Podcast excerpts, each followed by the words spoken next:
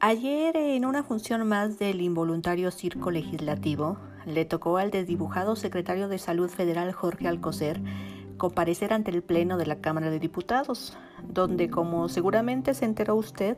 parece que a los legisladores se les olvidó el pacto de civilidad que los exhorta a conducirse con orden y respeto, al menos durante las comparecencias de los funcionarios del gobierno federal, a comportarse como adultos, pues. Y es que, como dicen por ahí, de los creadores de Recibimos un país oliendo a pólvora, esa frase que apenas hace un par de días retomó en su despedida del gabinete Alfonso Durazo, llega el nos pudo haber ido peor, porque recibimos un sistema de salud desmantelado. De los males, menor. Y sí, esa fue la justificación de Alcocer ante las insistentes acusaciones de los diputados por el manejo deficiente de la pandemia por COVID, que sabemos encabeza el cotizadísimo Hugo López Gatela. Pero esperen, ahorita llegamos a esa parte.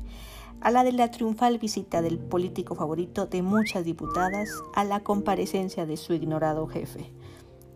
Escribe la reportera de MBS Noticias Angélica Melín en su crónica de esta maratónica sesión.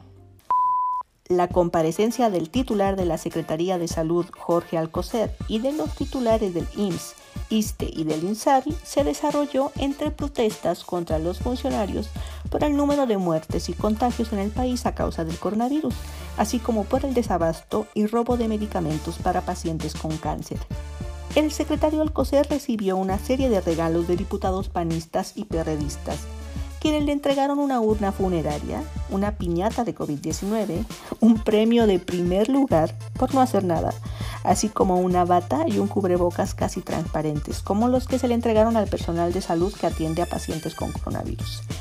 El mensaje central de los funcionarios fue que México ha resentido el impacto de la pandemia por COVID-19,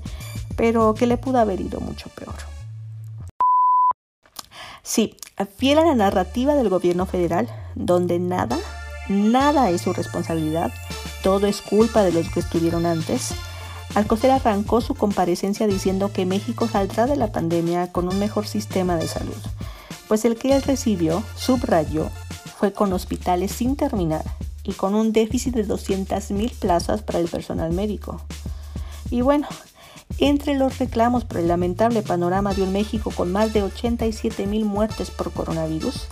las justificaciones y maromas para no hacerse cargo de la escasez de medicamentos oncológicos y las confusas o nulas explicaciones sobre los casuales robos de algunos dotes de estas medicinas,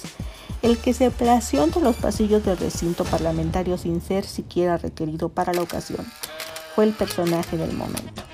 al menos para los morenistas, el señor Hugo López Gatell. Algunos de los y las diputadas aprovecharon y le pidieron selfies para después justificar el ridículo subiendo a la tribuna a decir que una foto con López Gatel valía mucho la pena porque es un funcionario que es una celebridad,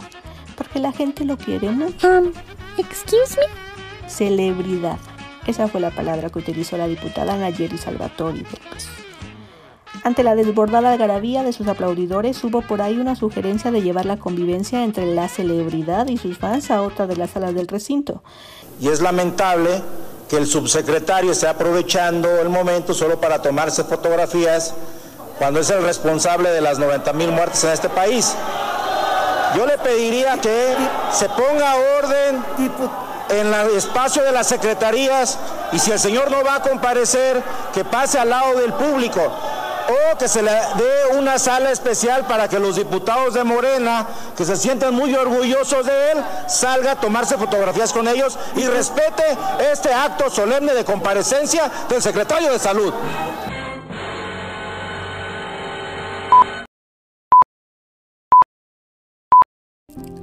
Así, en este otro episodio más de Circo, Morena y Teatro, que por cierto comenzó con dos horas de retraso y se extendió por casi nueve, hubo apenas 15 minutos de receso y uno,